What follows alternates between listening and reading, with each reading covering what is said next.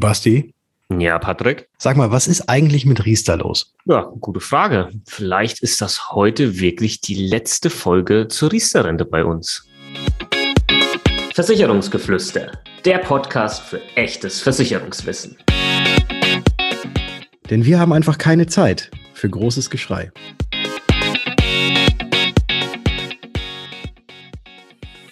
Hallo und herzlich willkommen in einer neuen Folge des Versicherungsgeflüster Podcasts. Mein Name ist Bastian von Versicherung mit Kopf und natürlich auch heute wieder mit dabei der liebe Patrick von Was ist Versicherung? Servus Patrick. Hallo Basti und hallo liebe Zuhörerinnen und Zuhörer.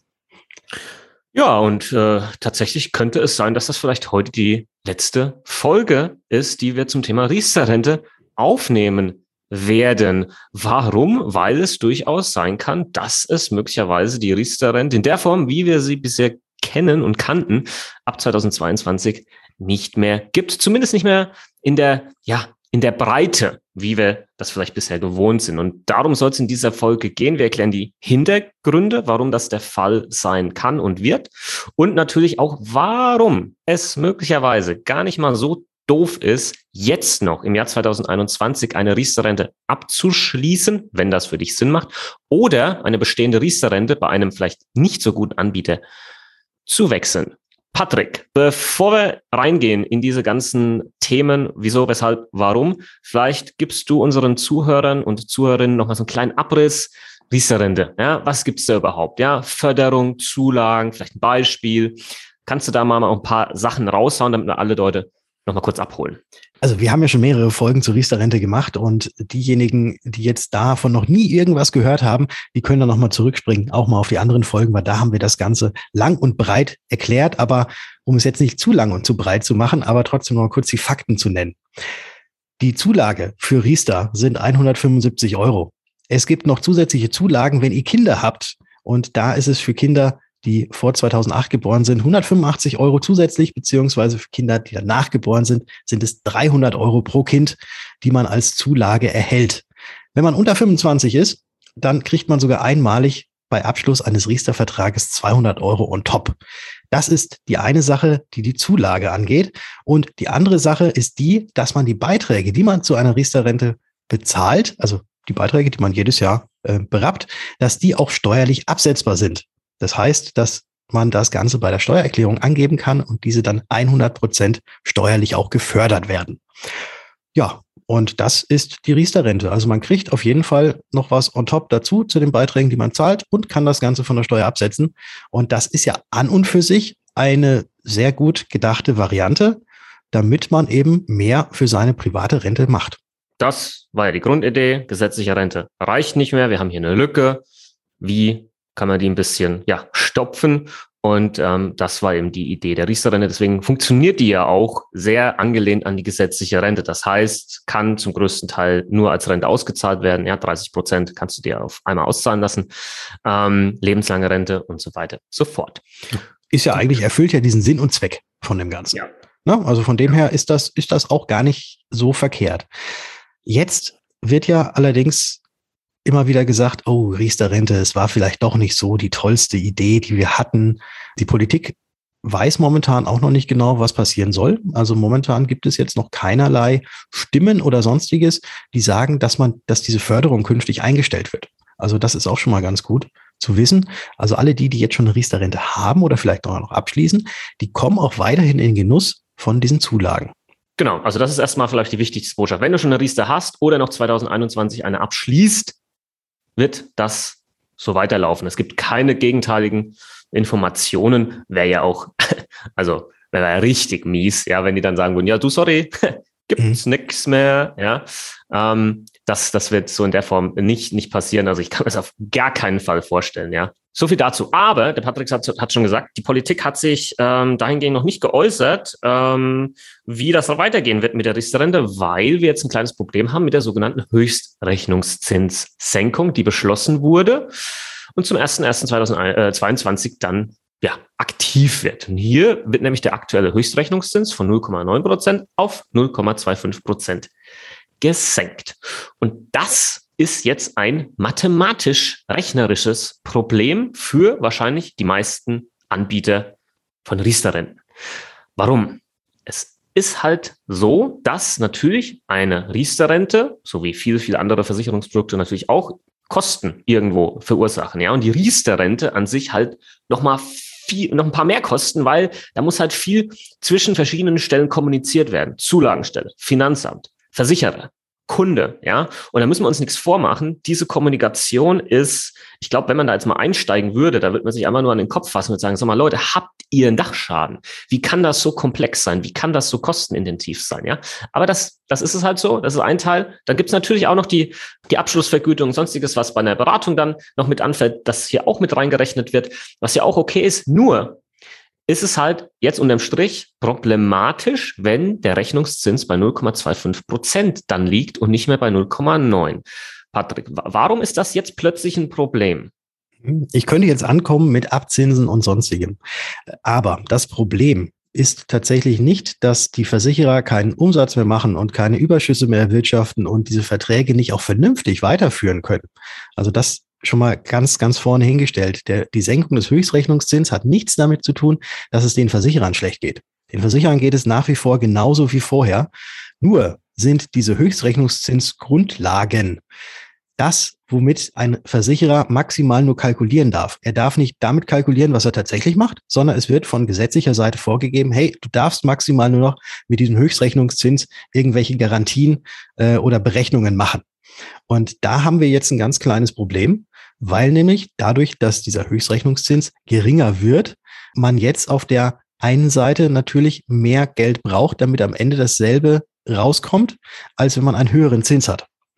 Und das ist diese Problematik, dass das Ganze mathematisch, so wie es gesetzlich vorgeschrieben ist, jetzt sehr, sehr schwierig ist, weiter zu führen, beziehungsweise diese Bruttobeitragsgarantie, wie es so schön heißt, also dass die Beiträge inklusive der Zulagen auch zu 100 Prozent zum Ende dastehen müssen, dass man das jetzt mit diesen 0,25 ab 2022 nicht mehr richtig äh, so darstellen kann. Genau, und das ist eben dieser zweite Punkt, diese Höchstrechnungszinssenkung in Kombination mit der weiterhin bestehenden 100% Beitragsgarantie bei Riester-Renten, die ja vorgegeben ist von staatlicher Seite. Da kann nicht einfach ein Versicherer hergehen und sagen, oh, bei uns gibt es jetzt nur noch 90 Prozent. Das dürfen sie nicht. Das wurde Anfang des Jahres noch gehofft, dass die Politik genau dahingegen etwas entscheidet, dass sie sagt, hey, ja, ihr dürft jetzt auch Produkte machen, wo es vielleicht nur noch 90 äh, Prozent Garantie gibt oder sogar weniger oder der Kunde kann frei entscheiden. Hat die Politik nicht, ja. Äh, liegt vielleicht an der bevorstehenden Bundestagswahl, ja. Ein Schelm, wer hier Böses denkt. Ähm, weiß ich nicht, ist natürlich nur eine Vermutung. Aber die Politik hat sich hier komplett bedeckt gehalten, äh, was ich persönlich nicht gut finde, also nicht mal ansatzweise gut finde, finde ich richtig mies, dass hier so viele jetzt im Dunkeln gelassen wurden. Aber so ist einfach die aktuelle Faktenlage und der Patrick hat das gerade erklärt, warum das ein Problem ist. So, jetzt hast du ja möglicherweise äh, noch im Jahr 2021, wo wir diese Folge aufnehmen, Anfang September, die Möglichkeit, falls du noch keine Riester-Rente hast, noch eine abzuschließen dieses Jahr.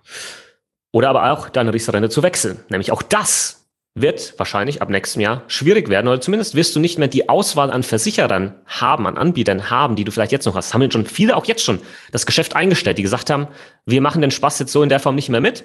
Ja, aber es gibt noch welche, es gibt auch noch sehr gute. Ja, wir kennen ja so ein bisschen den Markt, wo du immer noch eine Riester-Rente abschließen kannst, beziehungsweise dorthin wechseln kannst.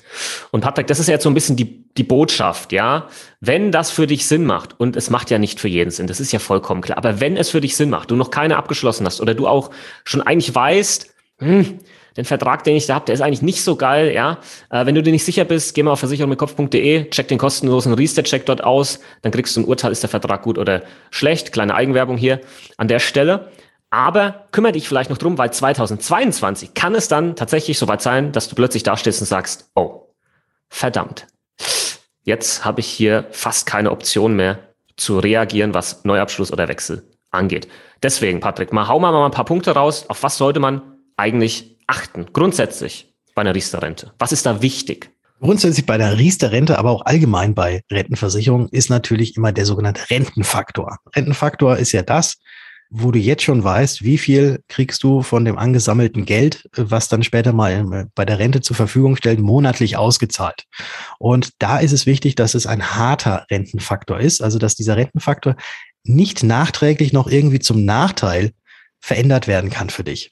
das ist das ganz, ganz Wichtige, dass man quasi jetzt schon eine 100-prozentige Garantie bekommt, wie hoch denn der Rentenfaktor später mal sein wird.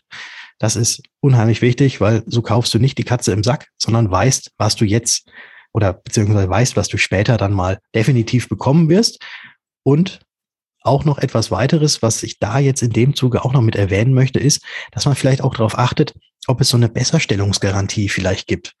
Weil es kann ja sein, was alle, wovon momentan allerdings niemand ausgeht, aber es kann ja trotzdem sein, dass später mal, wenn du in Rente gehst, dass eventuell die Lebenserwartung doch nicht angestiegen ist, so wie man es vermutet, sondern die Lebenserwartung kürzer geworden ist, zum Beispiel, und man deswegen mehr Kohle eigentlich, weil es ja über einen kürzeren Zeitraum ausgezahlt werden muss, statistisch gesehen bekommen könnte. Und da kann man auch mal in den Versicherungsbedingungen gucken. Einmal, dass der Rentengarantiefaktor natürlich definitiv zu 100 Prozent garantiert ist, aber auch sollte es irgendwelche Änderungen geben, die dich besser stellen im Rentenalter, dass auch die automatisch mit dabei sind.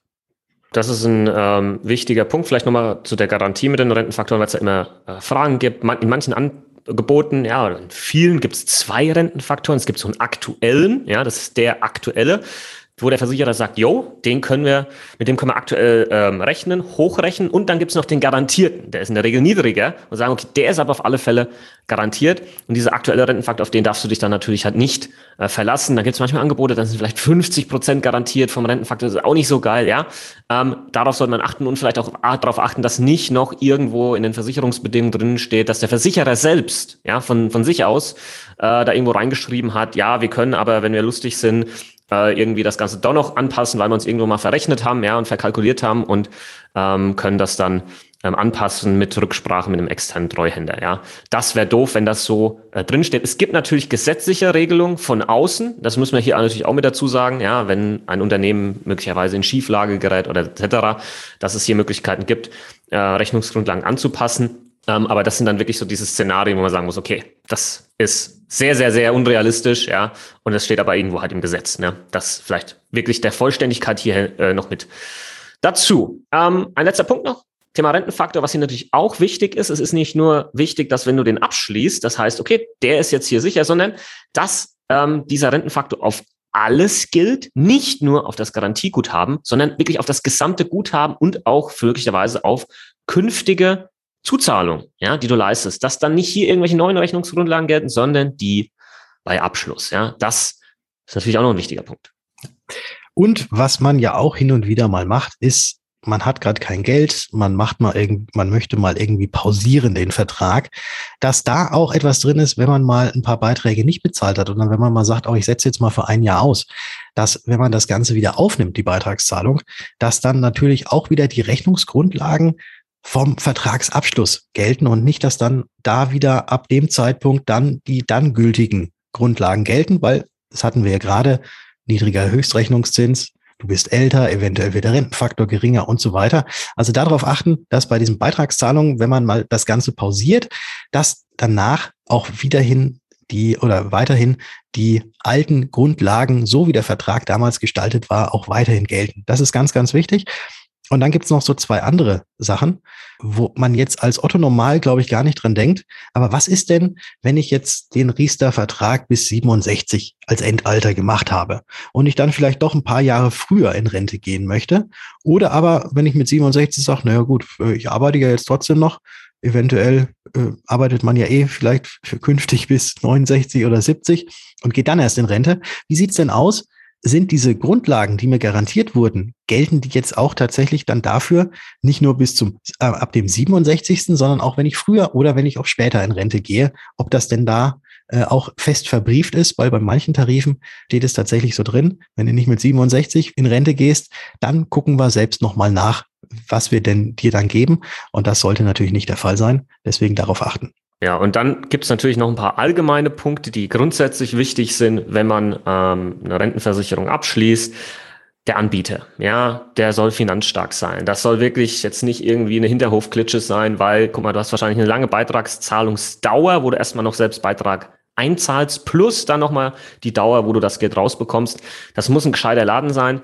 Ähm, die Effektivkostenquote, ja, auf die sollte man äh, achten, beziehungsweise gucken, wie das ausschaut. Kosten sind nicht alles, das ist ganz, ganz klar, aber irgendwo sollte man da natürlich auch drauf ähm, achten und gucken und wo wird angelegt, ja, wie wird dein Geld angelegt, wie ist vielleicht die Aktienquote und so weiter und so fort. Das sind grundsätzlich einfach nochmal ein paar Punkte, die wir jetzt einfach hier noch anfügen wollten, ähm, weil es, glaube ich, wichtig ist bei dem Thema. Aber Patrick, korrigiere mich, wenn ich falsch liege, aber jetzt können wir eigentlich schon das Ganze noch kurz zusammenfassen und ähm, nochmal so die, die, die, die Endbotschaft ähm, hier rausschicken, die da ist.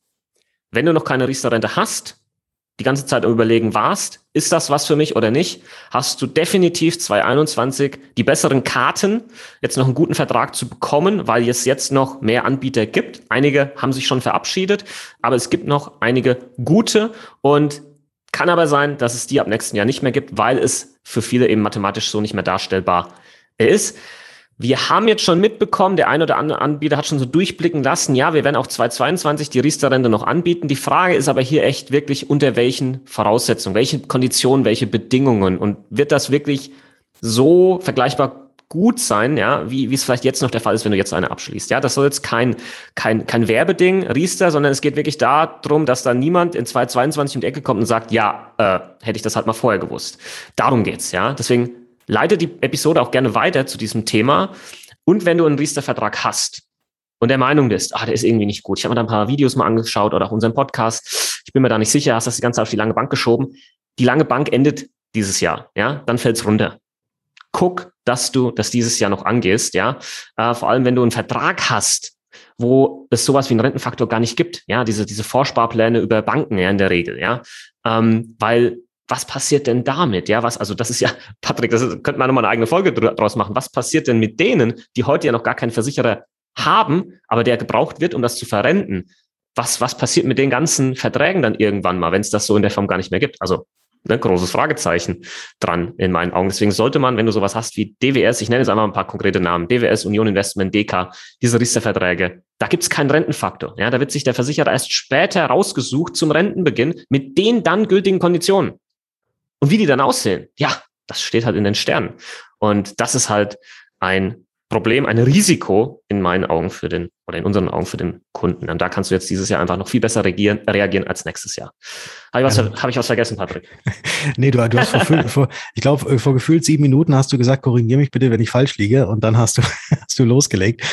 Ich kann dich gar nicht korrigieren. Tatsächlich, äh, alles das, was du sagtest, das äh, passt äh, wie Arsch auf Eimer, wie es so schön heißt. Also das, das passt wirklich.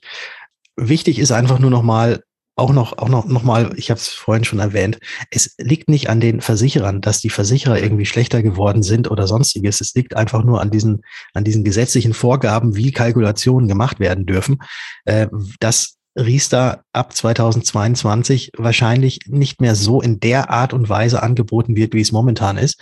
Und auch ganz wichtig, alle Verträge, die jetzt dieses Jahr noch 2021 noch abgeschlossen werden oder auch die schon abgeschlossen wurden und die schon bestehen, die behalten ihre Grundlagen so, so wie sie damals abgeschlossen wurden. Das ist ganz, ganz wichtig.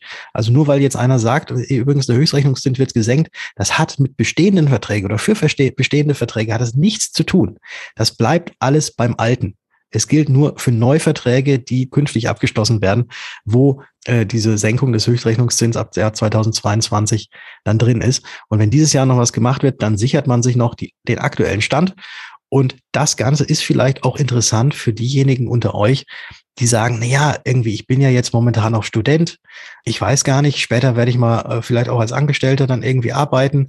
Ähm, Riester ist momentan noch eigentlich noch gar nichts für mich, aber wird wahrscheinlich künftig mal irgendwie interessant sein. Auch da sei gesagt, äh, gibt es Möglichkeiten, dass man auch jetzt schon, auch wenn man selbst noch gar nicht Riester förderfähig ist, auch so einen Riester-Vertrag macht, einfach den schon mal auf Halde legt sozusagen für einen, für einen ganz, ganz schmalen Taler, um dann das Ganze vernünftig zu machen, wenn man es dann auch kann.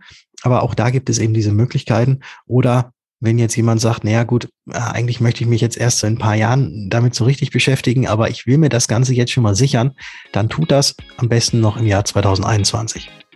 Ja, weil hier aber gilt, eben noch wichtiger Zusatz, wenn du dann so einen Vertrag machst, dass der dir zusagt, jo, alles, was später dann noch an Geld in den Vertrag reinfließt, irgendwelche Zuzahlungen oder du den Beitrag erhöhst, es gelten die Rechnungsgrundlagen.